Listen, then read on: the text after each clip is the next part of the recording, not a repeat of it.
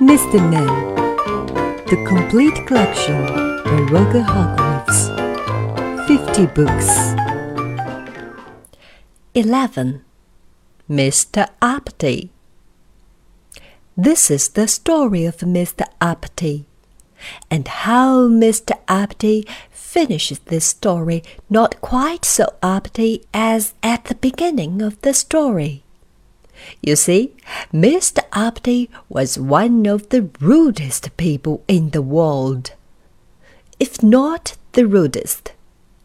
He was rude to anybody and everybody. So, of course, in Big Town, which was where he lived, he had no friends at all. Not one. Miserable old Uppity, they used to call him and he certainly looked it. Now, as well as being rude, Mr. Uppity was also rich, very rich, one of the richest people in the world, if not the richest. He had the largest, longest limousine in Big Town. He had the largest, longest garden in Big Town. He had, on top of the hill, in the middle of Big Town, the most enormous house, the biggest house in Big Town. And there he lived, all alone. Miserable old Uppity.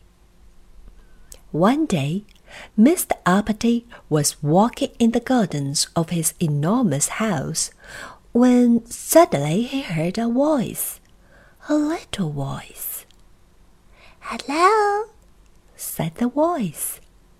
Mr. Uppity looked, and there, in one of his hundreds of flower beds, was Goblin. Aren't you going to say hello to me? asked the Goblin.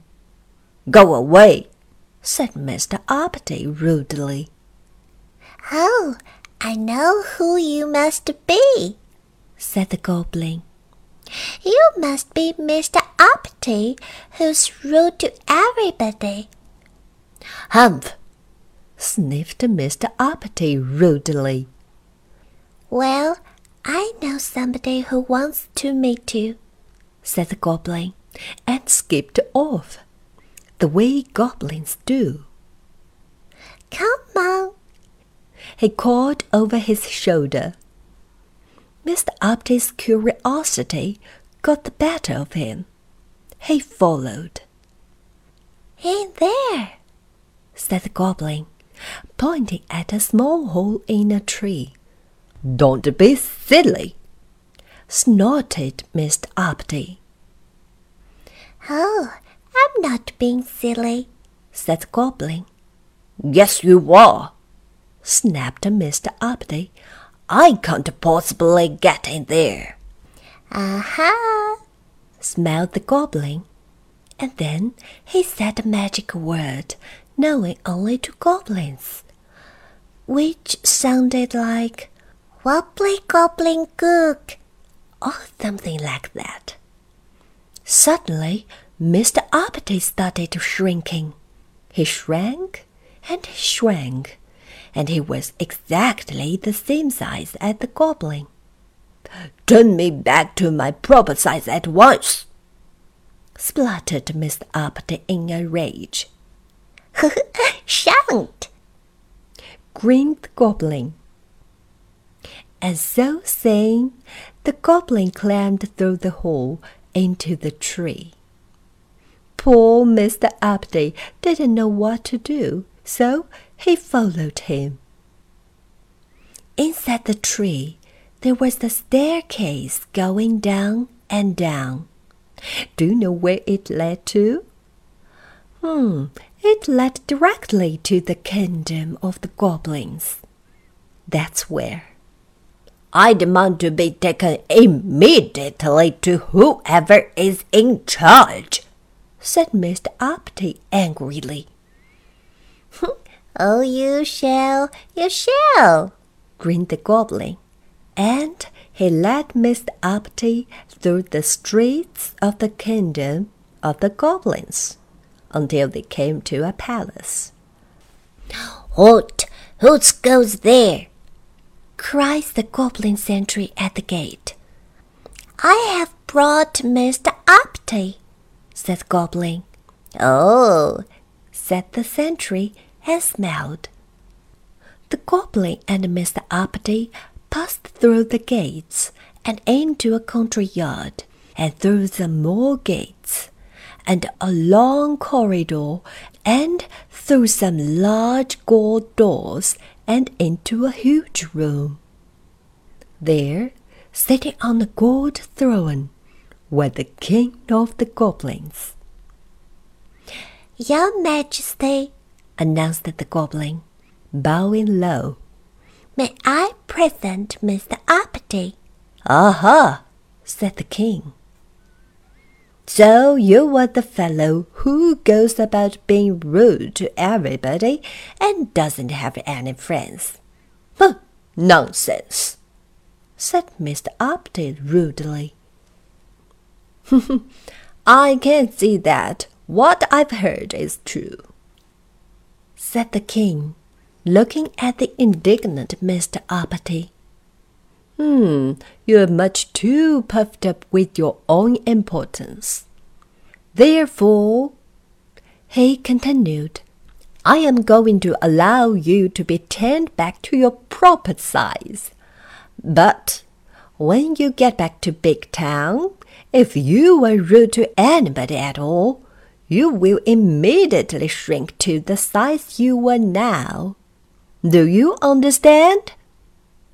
The goblin then took Mr. Uppity back through the kingdom of the goblins and out of the tree at the bottom of Mr. Uppity's gardens.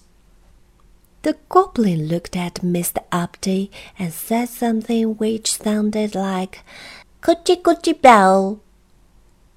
Hmm, or something which is probably Wobbly gobbly gook, said backwards, and Mr. Uppity grew and grew back to his original size. now you remember what the king said, warned the goblin. Don't be so uppity in future. Mr. Uppity marched off furiously up to his enormous house. The following day, Mr. Uppity was out walking through the streets of Big Town. Came across the little boy playing with a ball. Get out of my way! snapped Mr. Uppity rudely. But as soon as he said it, you know what happened, don't you? Yes, Mr. Uppity shrank and shrank until he was no bigger than the ball the boy was playing with. Oh dear, he gasped. And then he thought. Hmm, uh, I'm sorry, he said to the boy. What I mean to say was, uh, please could I get past? Immediately, Mr. Uppity grew to his original size, and the boy moved and Mr. Uppity went on his way. Then he met an old lady carrying a large shopping basket. She was late for market. Excuse me, he said to Mr. Uppity. Could you tell me the time, please? No, said Mr. Uppity rudely. But as soon as he said it, you know what happened, don't you? Yes. Mr. Uppity shrank and shrank until he could easily have fitted into the old lady's basket. Oh dear! He gasped, and then he thought. I'm sorry, he said to the old lady. What I mean to say was, it's twenty-five past eleven. Immediately, Mr. Uppity grew to his original size, and the old lady thanked him, and Mr. Uppity went on his way. Then he went and bought a newspaper from a man standing on the corner of the main street in Big Town. He was just about to walk away when suddenly he stopped and thought. He turned back to the man and said, Thank you. Thank you were two words Mr. Uppity had ever used before. The man smiled. A smile was something Mr. Uppity wasn't used to getting. Then Mr. Uppity was stopped by a man who asked him if he could tell him the way to the bank.